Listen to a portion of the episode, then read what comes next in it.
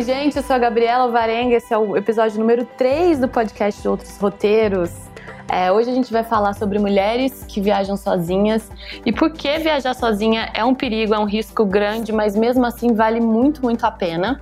E eu vou conversar com a Moná, e com a Mari do Soul Nomad. Antes da gente começar, antes da gente realmente entrar nesse, nesse nosso bate-papo, eu quero agradecer demais as respostas de vocês e as conversas que a gente teve sobre os, os episódios 1 e o episódio 2 de Noronha que foram muito legais. Eu tive conversas incríveis com pessoas muito legais. Inclusive, eu só tô gravando esse terceiro episódio por causa disso, de ter um feedback tão bacana. Então, obrigada, obrigada mesmo. Se você não ouviu, tá aí para acessar nas plataformas de podcast, no Spotify, no Apple Podcasts e tem outras que eu não lembro mais, mas tá em tudo que pode existir de plataforma de podcast. Então, vocês podem acessar o episódio 1 e 2 e depois também a gente é, conversa mais a respeito.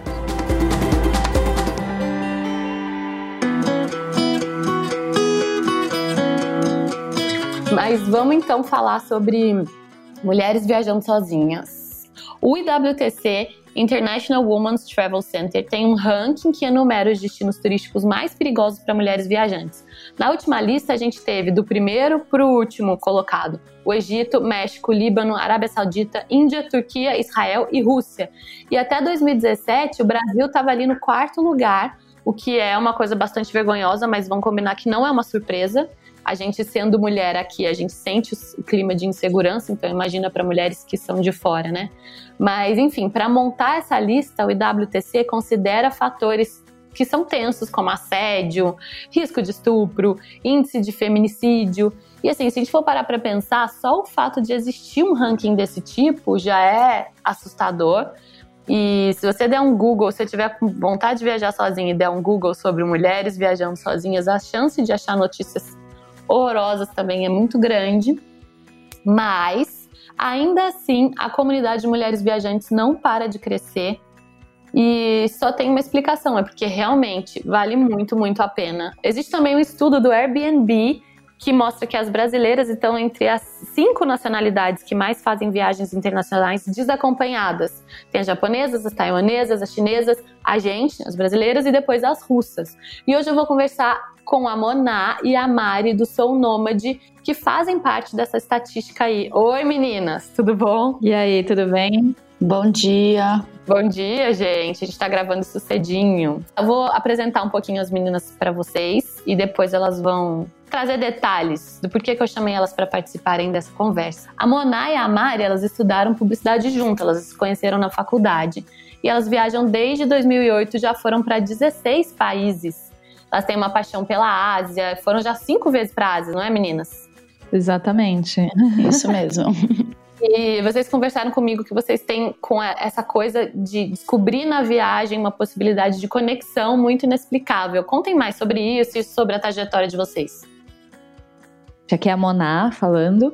A, a Mari aí vai complementando a história também, é, são muitos detalhes, enfim, eu vou tentar ser o mais resumida possível. Eu queria, na verdade, agradecer também o convite aqui dessa conversa, é muito legal a gente poder compartilhar todas essas experiências, enfim, e se a gente conseguir inspirar alguém, a gente já está muito satisfeita, né? com tudo isso. Então, é exatamente o que você comentou. A gente, nessas viagens, começou a perceber como essas conexões começaram a transformar a nossa vida e transformar a nossa mente e permitir que a gente criasse o nosso próprio mundo, né? Permitir a gente entender uh, o nosso ambiente e se projetar como pessoa, né? Quem a gente gostaria de ser como pessoa. E eu e a Mari, como a gente, né? A gente fez faculdade junto, nós somos publicitárias, a gente é marqueteira pura, né? Então, assim, a gente teve trajetórias de carreira muito parecidas, trabalhamos em empresas multinacionais, na área de marketing, e a gente teve também algumas coisas muito parecidas na vida que em algum momento nós tivemos, vai, um momento de ruptura e a gente teve um sabático. Cada uma teve num período diferente, em lugares diferentes. Então, a Mari, ela teve um sabático por seis meses na Austrália. E eu fiz um sabático mais recente, na verdade até o ano passado, e eu fiquei um ano e meio morando, vai como nômade, né, como uma pessoa local em quatro continentes diferentes, que foi uma experiência muito, assim, é inexplicável, né, gente? E o que, que a gente percebeu depois do meu sabático, né? Que essa questão de conexões e de experiências autênticas e verdadeiras é o que realmente dava gás e é o que motiva a gente, na verdade, e dá a sensação de que a gente está viva e de que, enfim, é, é o nosso mundo, né? Então, por isso que daí a gente criou junto o Som Nômade e começou a trabalhar, na verdade, com esse background que a gente tem de marketing, de publicidade, muito de planejamento estratégico para trabalhar com marcas e com empresas que têm a ver nesse mundo, né? Então a gente meio que juntou as nossas paixões. E o que a gente gosta muito de falar, e a nossa experiência, né, ela comprova muito isso, é que ter uma alma nômade, na verdade, é só você conseguir ter controle da sua vida, entendeu? Você sentir que você tá é, dona da sua vida, você pode tomar suas próprias decisões. Que a gente percebeu que as nossas vidas anteriores, no sentido de as vidas corporativas, o estilo de vida que a gente tinha anteriormente, a gente se sentia amarrada, né? Assim, a gente parecia que não era dono da nossa própria vida. Então é isso que dá, na verdade, a inspiração pra gente para viajar e fazer essas conexões e poder inspirar pessoas e, enfim, compartilhar isso com vocês. Eita, gente, arrepiei aqui. Só essa introdução já valeu o podcast inteiro para mim. Mas, gente, eu queria entender de vocês, por que, que vocês acham que apesar de ser tão arriscado, apesar de a gente ter notícias tão cabulosas e tenebrosas, apesar de a gente ter rankings que listam países para as mulheres não irem, por que que mesmo assim a comunidade de mulheres viajantes tem crescido tanto, na opinião de vocês? É, primeiramente, né, vou agradecer também a Gabi por nos convidar nesse podcast. É muito importante assim a gente divulgar é, tanto as mulheres viajando quanto iniciativas como essa que somente potencializam a nossa força, né? A força das mulheres no mundo. É, e respondendo à pergunta, o que eu acho que apesar dos rankings, é, as mulheres elas têm um poder de empatia e de se colocarem vulneráveis que muitas vezes, falando em questão de gênero, os homens às vezes não têm, né? É, eu e a Moná, a gente vê muito mais mulheres viajando sozinhas do que homem. É absurdo, assim. É um fato, a gente foi junto para 16 países, mas a Moná já viajou mais de 50 e eu já viajei sozinha ou com meu marido em muitos outros. E a gente tem uma coisa que o que eu vejo, né, é o aprendizado enquanto você está viajando. A gente se conhece mais, utiliza a viagem como uma forma de conhecimento, a gente utiliza a viagem para crescer a nossa força de se colocar no lugar do outro, gerar empatia,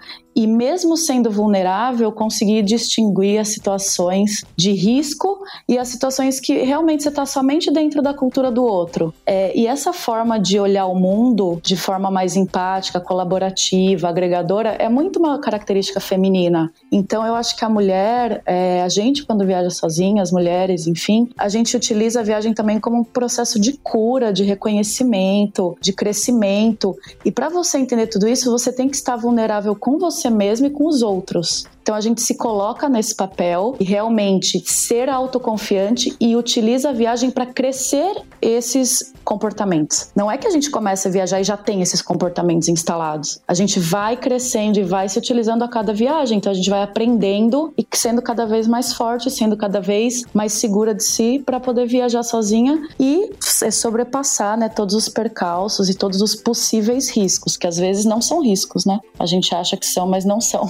É, eu diria que é mais essa questão da, de ser vulnerável, né? Eu não sei até que ponto os homens eles gostam de estar nessa posição, né? E também assim, como mulher a gente também não pode assumir, né, o que passa na mente do homem, mas a nossa experiência, tudo a gente percebe isso, né? Você viajar e se colocar em situações como a gente faz e é, gostaria muito de estar, é uma questão de você se abrir para o mundo, né? Você tem que assumir essa questão de vulnerabilidade e estar confortável com isso, que daí a gente não consegue dizer se o homem enfim, ele consegue estar bem confortável nessa situação. É, não dá para saber, gente. Eu tô ouvindo vocês, tô achando muito incrível o jeito que vocês olham para essa para essa situação.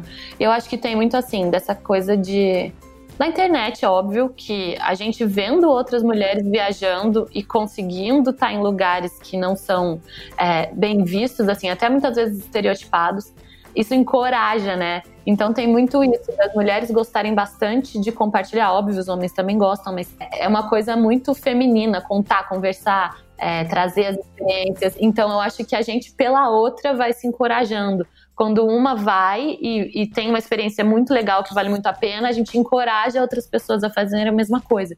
Então acho que tem isso também. Exatamente. Vocês duas viajaram pelo Irã agora, pouco, né? Em maio de 2019. Vocês passaram um mês inteiro no Irã e não literalmente sozinhas, vocês estavam na companhia uma da outra. Mas eu queria saber, para quem tem pouca informação sobre o país, essa aventura parece uma coisa muito doida. O que vocês vão fazer no Irã, vocês duas? Eu tenho algumas informações de antemão sobre o Irã, não é um, não é um país que eu super pesquisei. Eu preferi não pesquisar para ter fator surpresa aqui nesse podcast, para eu também descobrir junto com quem está ouvindo. Então, o que eu sei sobre o Irã? Ele não é um país árabe, ele é um país persa. A gente pega todo mundo que está ali, né, é, naquela região e põe árabe. É aqui todo mundo árabe, todo mundo se comporta muito dessa forma. Então tem muita confusão com a questão da religião e com a questão da etnia, né? E eu sei de antemão disso. Eu sei que a arquitetura do Irã é fantástica. É, o cinema também é reconhecido mundialmente e para mim uma das coisas mais interessantes é descobrir que Passagada é no Irã, é do poema do Manuel Bandeira que eu acho uma coisa muito fofa e incrível. E foi a primeira capital da Pérsia. Isso é a única coisa que eu sei sobre o Irã. Eu queria saber de vocês, o que, que tem sobre o Irã que a maioria das pessoas não sabe? É assim, na verdade, é, eu e a Mari a gente já queria ter ido pro Irã já fazia um tempo, né? E a gente conseguiu se organizar, enfim, e deu certo esse ano. Mas a gente ouvia muito falar do que ele representa para a história, como cultura. Na verdade, assim, o Irã tem muitas contribuições para o mundo que as pessoas não conseguem ter essa visão, né? Que vem essa parte da história, que posso explicar um pouquinho também, a parte da cultural. Aí você tem uma gastronomia que as pessoas também não conhecem, natureza impressionante nas montanhas. E assim, isso tudo sempre despertou muito o interesse da gente. E assim, em casa, meu pai ele ama história. Ele gosta muito, muito de história. E a gente sempre falou muito, né, de vários países, enfim. E sempre a gente falava muito do Irã. Tanto que quando eu falei pra minha família, não, a gente vai pro Irã, eu e a Mari, não sei o quê, a reação do meu pai, ele virou e falou assim: é, já tinha te falado, né, Moná? Tipo assim, demorou pra você ir. Que legal. Uma das perguntas que tá aqui na nossa listinha é entender como é que foi a relação, reação da família de vocês. Então, como já tinha esse conhecimento do seu pai, não tinha o preconceito, né? É que a minha família é meio diferente, mas assim, o normal das pessoas, as pessoas acharem uma coisa muito estranha de Irã, porque as pessoas, primeiro, elas acham que o Irã tá em guerra, o que não é verdade. Então, assim, todos os conflitos que existem hoje no Oriente Médio não estão acontecendo no Irã. Então, as pessoas já imaginam que, tipo, gente, mas vocês vão para lá, tipo, tá em guerra, ou o país está detonado, foi destruído pela guerra, e o que, que vocês vão fazer lá? Tipo, não tem nada para fazer lá.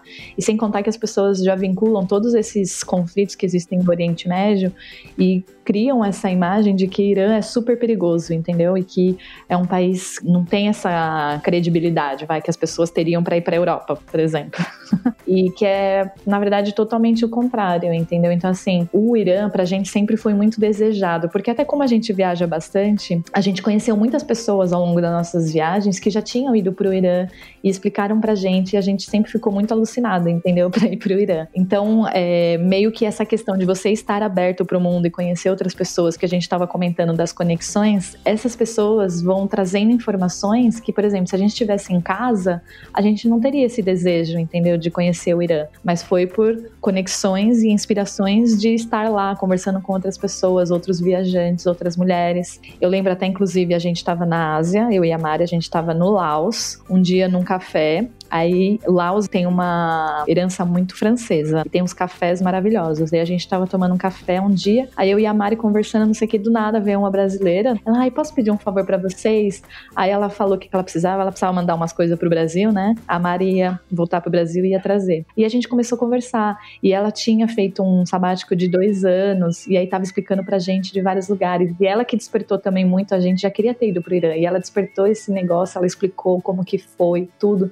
Então, essas conexões, na verdade, são as coisas mais importantes quando você está viajando, né? Você se abrir para as pessoas e conseguir entender o mundo de cada uma, e aí você começa a construir o seu próprio mundo e consegue entender o próprio mundo, né? O ambiente que a gente está. Ah, é muito legal. Eu, eu complementaria com o que o Irã, o que o mundo não sabe sobre o Irã. É, eu acho que a gente viu coisas absurdas no sentido tão positivo como, por exemplo, a hospitalidade, e depois a gente dá mais detalhes Só falando rapidamente, uma das famílias que a gente se hospedou na casa não tinha cama para nós duas e eles dois, que eram um casal. Eles dormiram no chão pra gente dormir na cama. É um exemplo absurdo de hospitalidade. A gente se sentiu tão mal e eles se sentiram tão bem. É, e a gastronomia, que assim, eu sou zero fresca para comer, eu como qualquer coisa. E no Irã, a cada garfada que a gente dava, a gente falava, não é possível que tenha uma comida melhor. Aí nos dias seguintes, acontecia a mesma coisa. Assim, gente,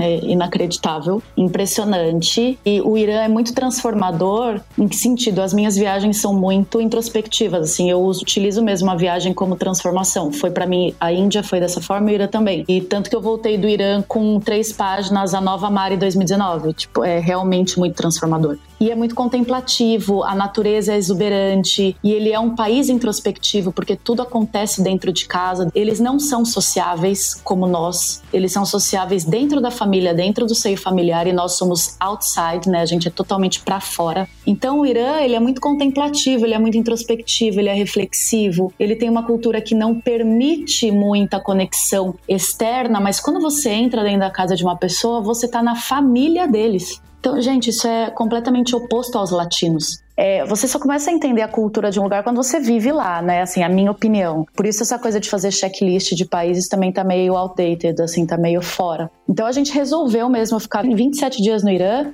para poder se hospedar na casa das pessoas e poder entender esse tipo de coisa que a gente tá falando. É, não dá para você entender em cinco dias. É impossível essas reflexões que o país te traz, elas são reflexões profundas. E quando eu digo que eu voltei com três páginas reescritas, é verdade. O Irã provocou uma transformação enorme na minha vida. E isso só foi possível graças a gente viver a cultura deles. Não, gente, demais. Então, essa coisa de tanto a Moná ter dentro de casa já um interesse que foi despertado a respeito do Irã e de vocês irem encontrando pessoas ao longo das outras viagens, é, foi isso que despertou, né? De estar tá também nesse lugar diferente do que a gente está acostumado. Isso que vocês contaram responde a pergunta da Márcia Maria, que mandou pra gente na caixinha de perguntas no Instagram. Ela queria saber o que que fez com que vocês entendessem que essa viagem vale a pena, né? Então vocês já responderam a pergunta dela. Outra coisa que eu queria saber: teve alguém que fez alguma pergunta equivocada ou preconceituosa, alguma coisa, alguém que tentou convencer vocês de não ir? Nossa, não consigo nem explicar em uma mão as pessoas. Não, na verdade, assim, tirando a minha família, todo o resto as pessoas ninguém entende, né? Até hoje, depois da gente voltar, ninguém entende nada. E eles acham que a gente também está passando um pano, sabe? Hum. Tipo, eles têm as fotos porque assim, as fotos do Irã é um capítulo à parte, mas eles acham que é tudo muito maravilhoso nas fotos, mas eles não entendem a dimensão. Meu marido, ele me. Assim, a gente tá junto há 13 anos, né? Estamos juntos há 13 anos, e ele sabe das minhas viagens. Então, no final, ele sempre me apoia, assim, ele nunca questionou nada. Mas no Irã, eu, ele ficou um pouquinho preocupado até o segundo dia. Depois ele viu que estava tudo tão maravilhoso que ele parou de se preocupar mas as pessoas elas não entendem a, a dimensão mesmo de um país onde a mídia só fala mal, né? Na verdade é isso. A mídia, tudo que ela coloca para você sobre o Irã é mentira. Então a gente chegou lá, a gente viu. Não tem violência urbana, não, não, ninguém vai te atacar na rua, isso não existe. Então, é, eles acham que na verdade nem é tudo isso, não. Pelas fotos é bonito, mas será que elas não estão tão maravilhadas e daí elas estão falando uma coisa que não é? Sabe esse estilo tipo, ah, prefiro ir pra Miami mesmo? Nada contra quem vai para Miami, tá? Mas assim, vou num lugar seguro, que é mais safe, a cultura é mais parecida. Então, eles não apoiam e ainda dão uma duvidada, assim. As pessoas confundem muito porque ele está no Oriente Médio, mas o Irã, na verdade, não deveria nem estar considerado ali, não dá nem para comparar com os vizinhos dele, entendeu? As pessoas já imaginam que tá em guerra, que essa questão confusa de violência, tudo. E o que eu queria comentar, na verdade, o Irã, gente, ele é muito mais seguro do que, por exemplo, o Brasil. Então, até uma pessoa me perguntou, né? Você se sentiu mais segura no Brasil ou no Irã? Óbvio que é no Irã, gente, porque assim, infelizmente eu gostaria de comentar isso, né? O Brasil é um dos poucos lugares que eu me sinto tão insegura. Já viajei muito, já fui para lugares muito. Não que a pobreza justifica violência ou nada, mas assim, eu já estive em lugares muito, muito, muito pobres que eu me sentia totalmente segura e que eu não me sinto aqui saindo da minha casa, entendeu? Tanto que quando eu voltei do meu sabático, depois de duas semanas, eu fui assaltada dentro do carro, levaram tudo aqui na rua de trás da minha casa. O Brasil, a gente não consegue sair com o celular na mão na rua, entendeu? Em nenhum país do mundo eu tenho essa sensação. Nenhum. Então, o, o Irã, ele, ele tá numa outra dimensão que a gente não consegue imaginar. E tem uma questão também que as pessoas não pensam. Eles seguem padrões de morais na vida dele tão altos que é tão diferente a forma como eles enxergam a pessoa, de como eles respeitam você, que assim não tem nem como comparar do que é do Brasil. Em país muçulmano, é, você deveria na verdade estar mais segura do que qualquer outro país, só pelo fato do que eles respeitam pelo Alcorão e o que eles seguem como padrão de moral da vida deles. É diferente. Fiquem despreocupados. Você respondeu a pergunta da Juju Moreira RP. Ó, Juju Moreira RP perguntou se os, se os medos de lá eram parecidos com medos do Brasil. Muito engraçado, né? E assim, a gente sempre coloca a nossa vivência na outra cultura quando a gente vai. Então é difícil a gente desmontar do nosso do modus operandi de tô atenta o tempo inteiro e olhando o tempo inteiro em volta para ver se tem algum perigo, porque assim, assim, a realidade é assim que a gente anda no Brasil. Eu morei no Rio bastante tempo e eu me sinto super à vontade lá mas eu fui treinada pelo meu pai, que morava lá durante muito tempo, a escanear os ambientes antes de, de realmente relaxar.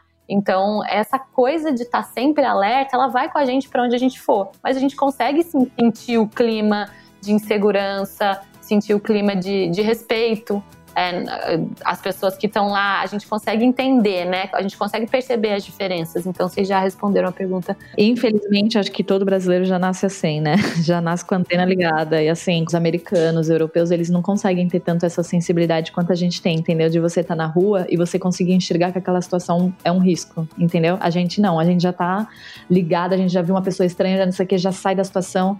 Eles não, eles não têm essa percepção. É triste. é uma inocência é triste, porque a gente tem que lidar com a realidade que não é muito divertida. Queria eu também não ter essa percepção.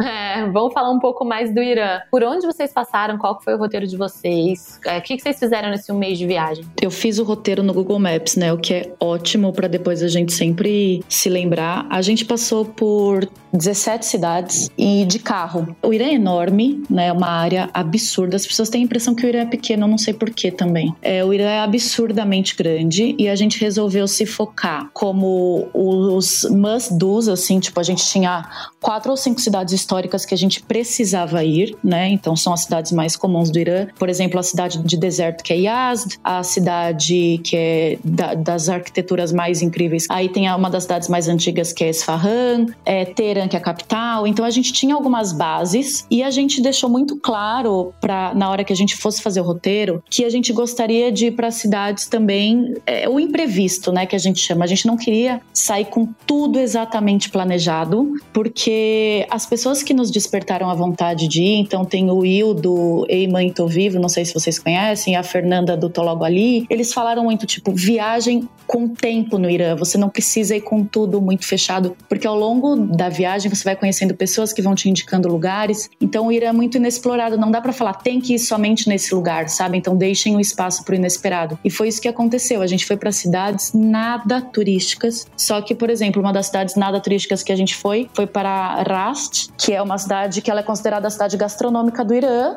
e, tipo, não tá no roteiro de ninguém. E a gente não tinha a menor ideia que a gente iria para esses lugares. Então a gente fez 4.200 quilômetros, 4.221 quilômetros de carro. A gente ficou localizado principalmente, se a gente olhar o mapa do Irã, centro-sul e centro-norte, né? Então a gente foi centro, centro-norte, centro-sul, tudo de carro com cinco cidades que necessariamente a gente gostaria de ir, porém as outras foram cidades pelo caminho que a gente foi parando, é, dormia dois dias, três dias, e aí foi realmente tendo experiências inacreditáveis, como, por exemplo, dormir duas noites e ficar três dias com os nômades nas montanhas, que não estava planejado, né? Então, assim, é incrível nesse sentido também do inesperado. Ah, fantástico. Eu também costumo fazer roteiro assim. Eu faço ou no Trello ou faço no My Maps, mas acho legal deixar para quem quiser fazer uma viagem para o Irã já ter o lugar, os lugares pelos quais vocês passaram. Vocês fizeram no My Maps o mapa de vocês. Se vocês fizeram, compartilha com a galera.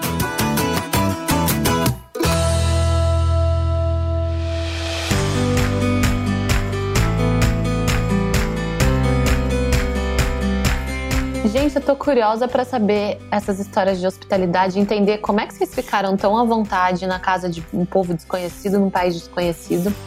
Só que eu quero deixar quem tá ouvindo curioso também. Então, o que, que eu vou fazer? Vamos encerrar esse episódio aqui e continuar esse papo no episódio número 4 do podcast dos outros roteiros. E aí a gente pode falar mais sobre a viagem da Mona e da Mari, entender mais como é que funcionou essa coisa toda de viajar sozinha num lugar tão diferente. E a gente vai dar dicas também sobre como viajar sozinha, como perder esse medo para você que tem vontade, mas não tem coragem. A gente vai fazer um bate-bola com elas duas, com perguntas rapidinhas para encerrar. Então, muito obrigada a você que ouviu até aqui. Espero você no episódio número 4. Um beijo. Ah, segue a gente, é, Outros Roteiros, arroba Outros Roteiros no Instagram. Entra lá no Outros Roteiros, www.outrosroteiros.com. É, manda e-mail, gabriela.outrosroteiros, qualquer coisa que você quiser, manda direct no Instagram. Segue as meninas lá no arroba sounômade, tracinho, underline. E é isso. Até daqui a pouquinho. Beijo.